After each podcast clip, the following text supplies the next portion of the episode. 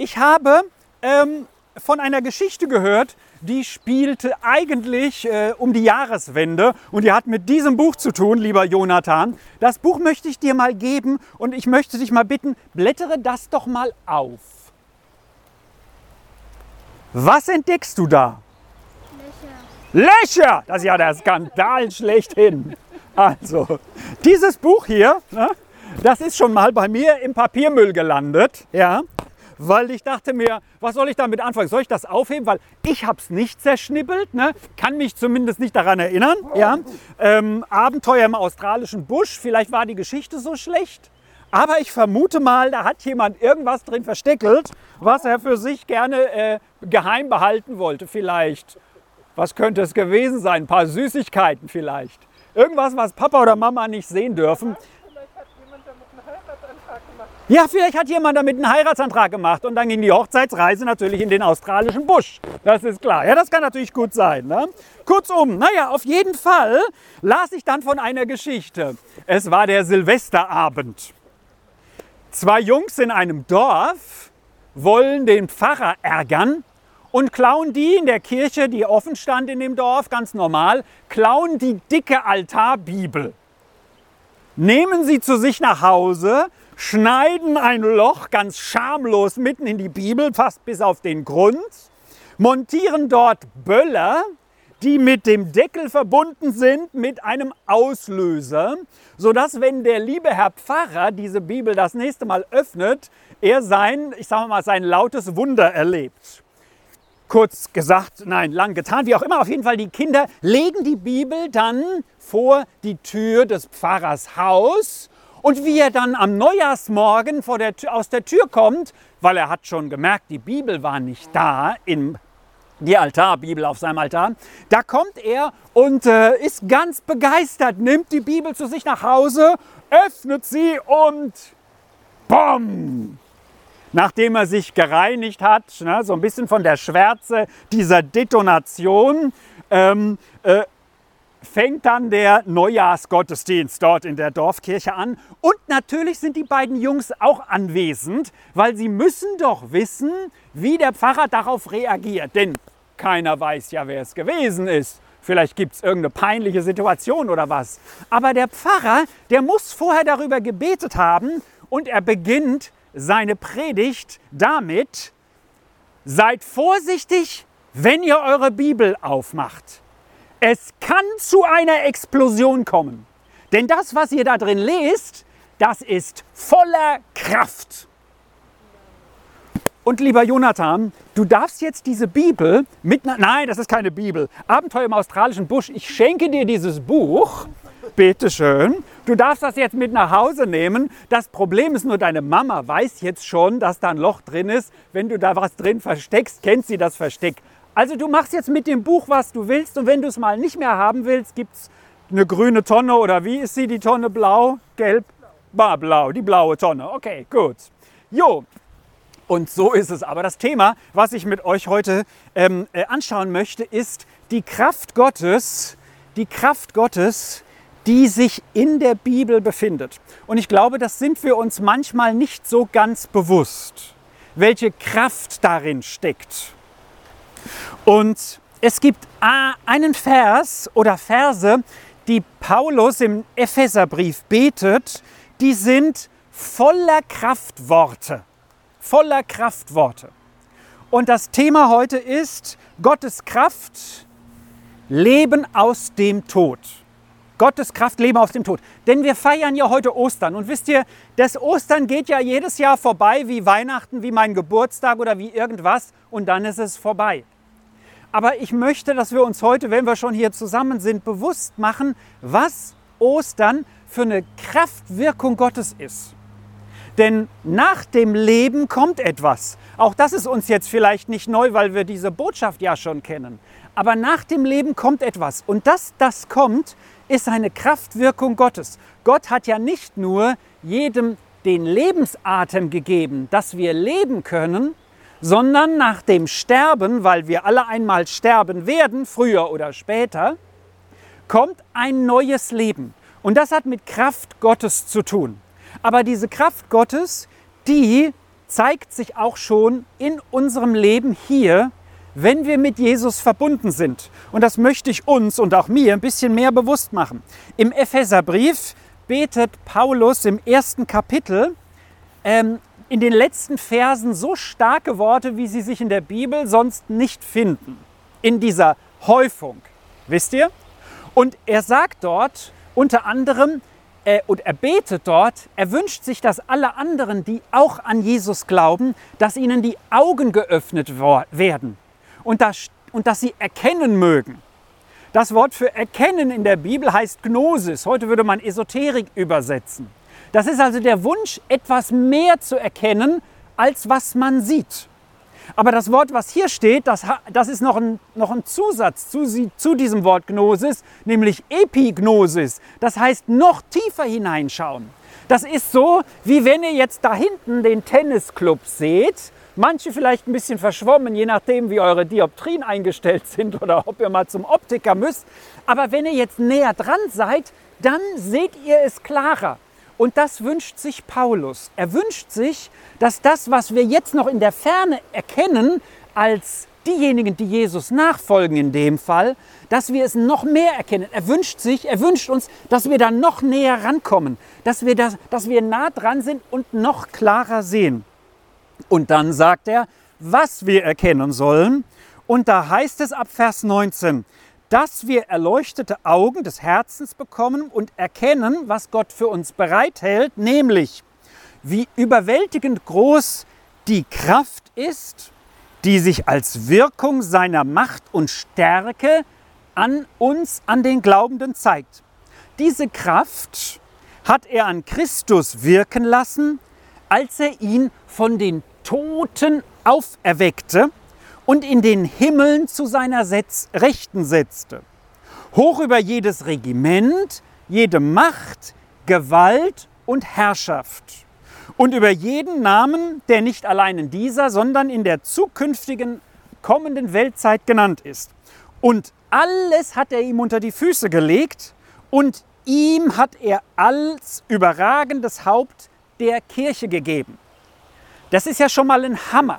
Wisst ihr, Deswegen bin ich gerne Pastor, weil ich als Pastor in der größten Kraftzentrale Gottes auf dieser Erde mit dabei sein darf. Aber das sind nicht nur die Pastoren, das wäre ja, das wär ja arm, wenn da nur Pastoren wären, sondern alle, die an Jesus glauben, sind ja die Kirche. Und jetzt sagt Jesus, er das Haupt, das heißt er die Schaltzentrale, so soll es in der Gemeinde sein, er soll die An Anweisungen geben, so wie jetzt mein Hirn mir die Anweisungen gibt, dass ich mit der Hand das und das mache. Vielleicht fuchtel ich euch ein bisschen zu viel damit rum, aber das sagt mein Hirn meiner Hand und ich sage es meinem Hirn. Also wisst ihr, von da oben geht's los und das, was meine Hand macht, macht sie nicht von selbst, sondern das macht sie, weil ich ihr eine Anweisung gebe. Und so soll es auch in der Kirche sein. Er ist das Haupt und er hat das Haupt der Kirche mit den Gliedern hat Gott in diese Welt gesetzt. Und jetzt sind hier, ist hier eine Häufung von Begriffen, die mit Dynamik zu tun haben. Das ist nämlich das griechische Wort, was hier steckt. Und wer, Jonathan, weißt du, was ein Dynamo ist? Bist du schon mal, ja? Bist du schon mal Fahrrad gefahren? Genau.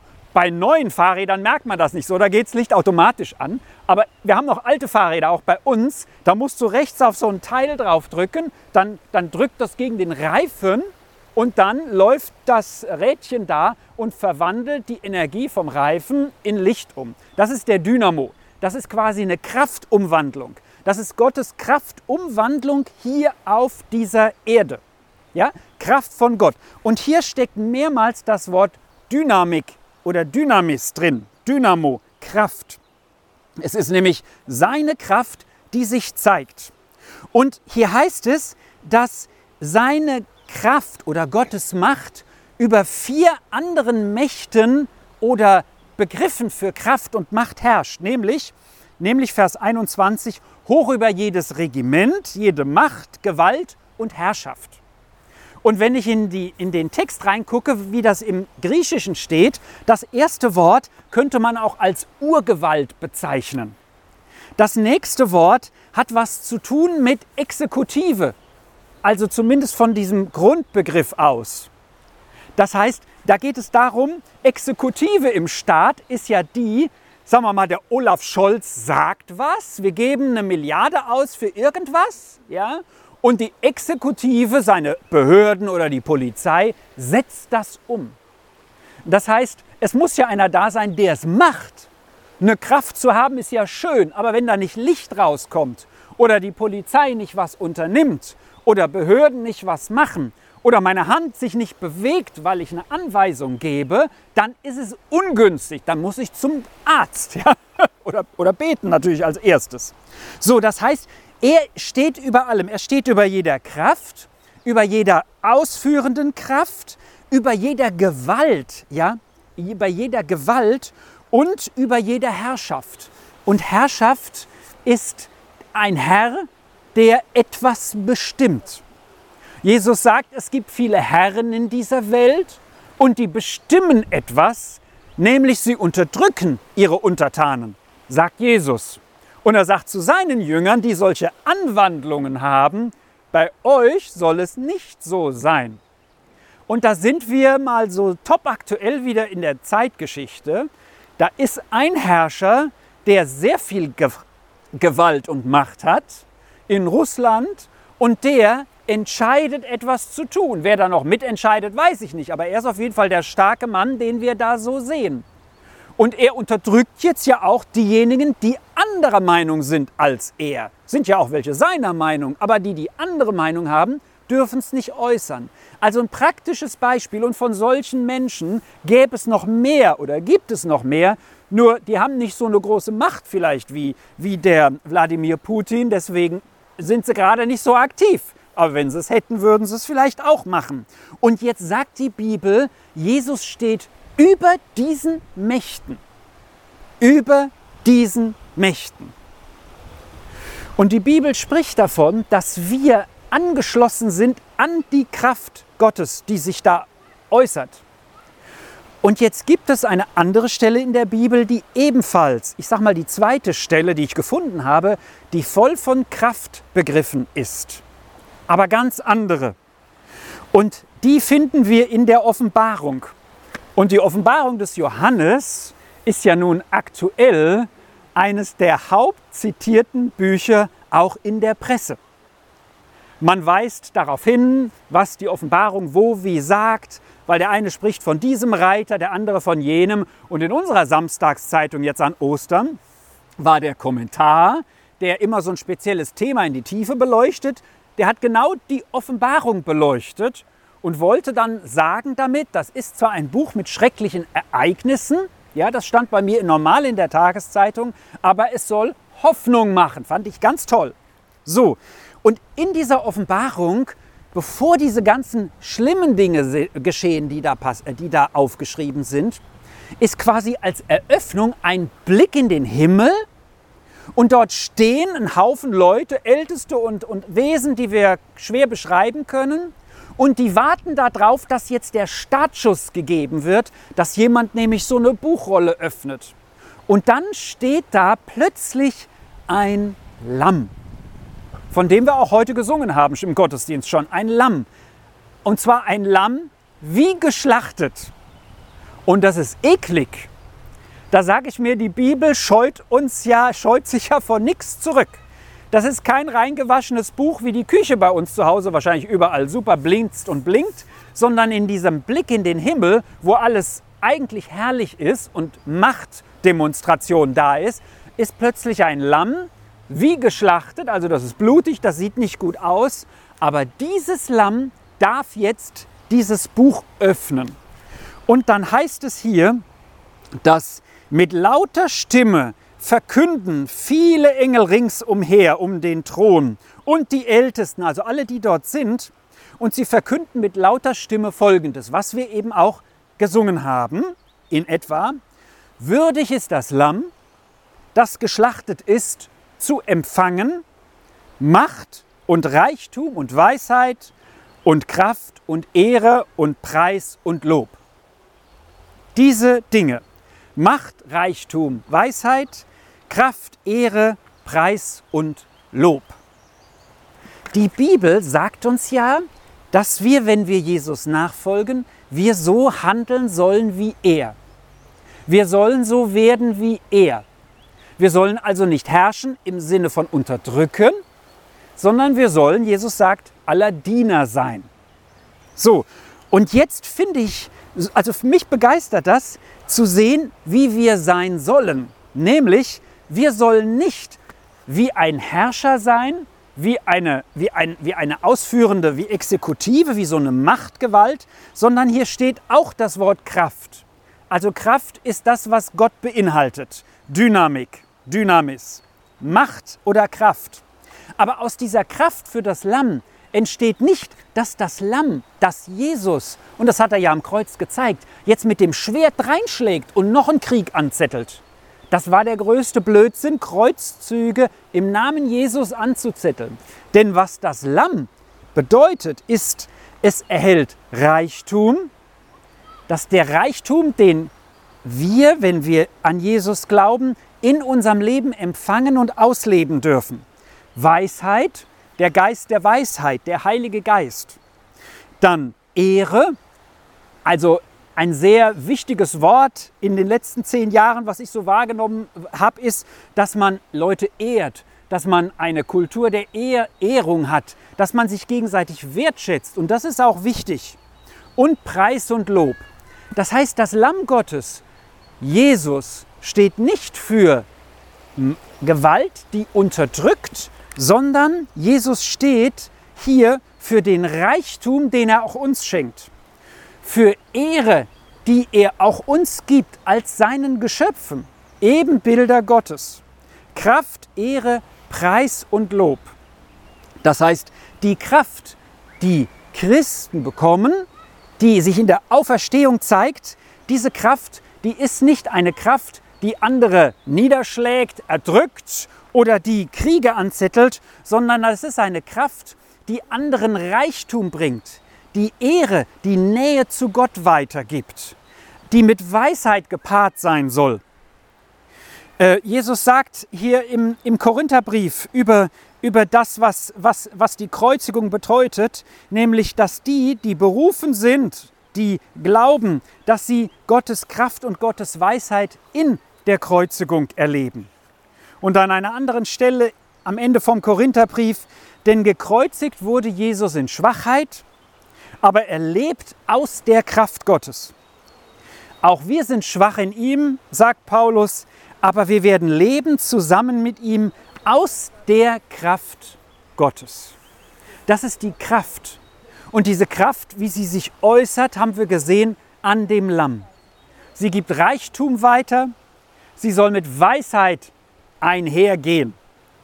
Sie soll Ehre weitergeben und Wertschätzung und Liebe Gottes.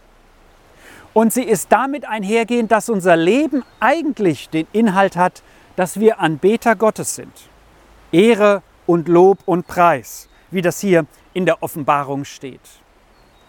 Also die Kraft Gottes, die sich in der Offenbarung zeigt und die hier geschildert wird, die Kraft, die sich in der Auferstehung ganz praktisch gezeigt hat, als Jesus auferstanden ist, die soll in unserem Leben sichtbar sein.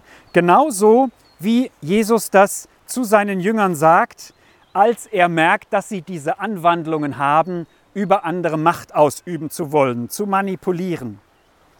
Da sagt Jesus in Matthäus 20, Vers 25 weitere, er rief sie zu sich und sprach, Ihr wisst, dass die Herrscher ihre Völker unterdrücken und die Großen ihre Macht gegen sie einsetzen. Unter euch soll es nicht so sein, sondern wer unter euch groß sein will, soll euer Diener sein. Und wer unter euch Erster sein will, sei euer Knecht. So wird der Menschensohn ist nicht gekommen, um sich, so wird, so wie der Menschensohn nicht gekommen ist, um sich dienen zu lassen, sondern um zu dienen und sein Leben hinzugeben als Lösegeld für viele. Ich gebe mein Leben nicht als Lösegeld für viele, das kann nur einer, das hat Jesus getan. Aber ich darf in diesem Sinne ein Diener für andere sein und das ist unsere Berufung. aus der Kraft Gottes heraus. Und das Erledigen der anderen Mächte, über denen Jesus steht, das dürfen wir ihm überlassen, über denen steht er. Deswegen, wenn ich Ungerechtigkeit erlebe oder wenn ich mich frage, wie kann das alles geschehen, Mariupol und wie kann man, wie kann, warum bringt den Putin keiner um oder was auch immer, dann muss ich wissen, dass es einen gibt, der darüber steht und der einmal gerechtes Urteil sprechen wird und der alle Macht hat, alles zu tun.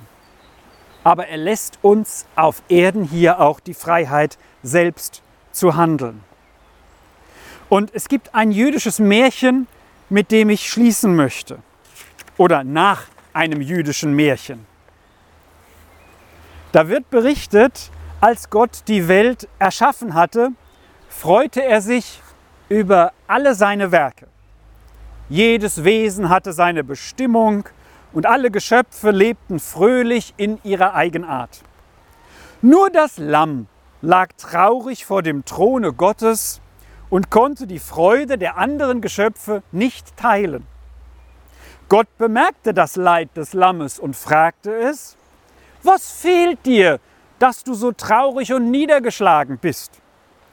Ach mein Gott, antwortete das Lamm seufzend, wie kann ich vergnügt und fröhlich sein, wenn ich schwach und hilflos bin? Warum bin ich so anders als die anderen deine Geschöpfe? Warum gabst du mir nicht Waffen zur Verteidigung wie allen anderen Tieren?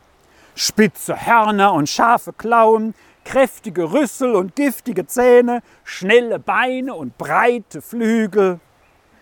Spitze Hörner, scharfe Klauen, das habe ich schon gesagt, und andere Tiere. Sie alle können sich durch Retten, äh, durch Klettern, Laufen, Fliegen, Tauchen, Beißen, Stechen, Fangen und Rauben retten. Aber ich bin wehrlos in der großen Welt der Willkür meiner Feinde ausgesetzt. Gott hörte die Klagen des Lammes und gab ihm Recht. Ich überlasse dir die Wahl. Möchtest du Krallen, Nägel, scharfe Zähne, ein Geweih oder Rüssel, Flügel oder Flossen? Ach nein, mein Gott, solche gefährlichen Waffen verletzen. Ich möchte dich um die besseren Waffen bitten, mit denen ich das Böse und den Feind wirklich überwinden kann. Deine Bitte ist gerecht. Darum will ich sie dir erfüllen. Ich gebe dir hiermit die besten Waffen, mit deren Hilfe du alles überwinden und besiegen kannst. Und Gott gab dem Lamm seine besten Gaben, nämlich Sanftmut, Hingabe und Geduld. Amen.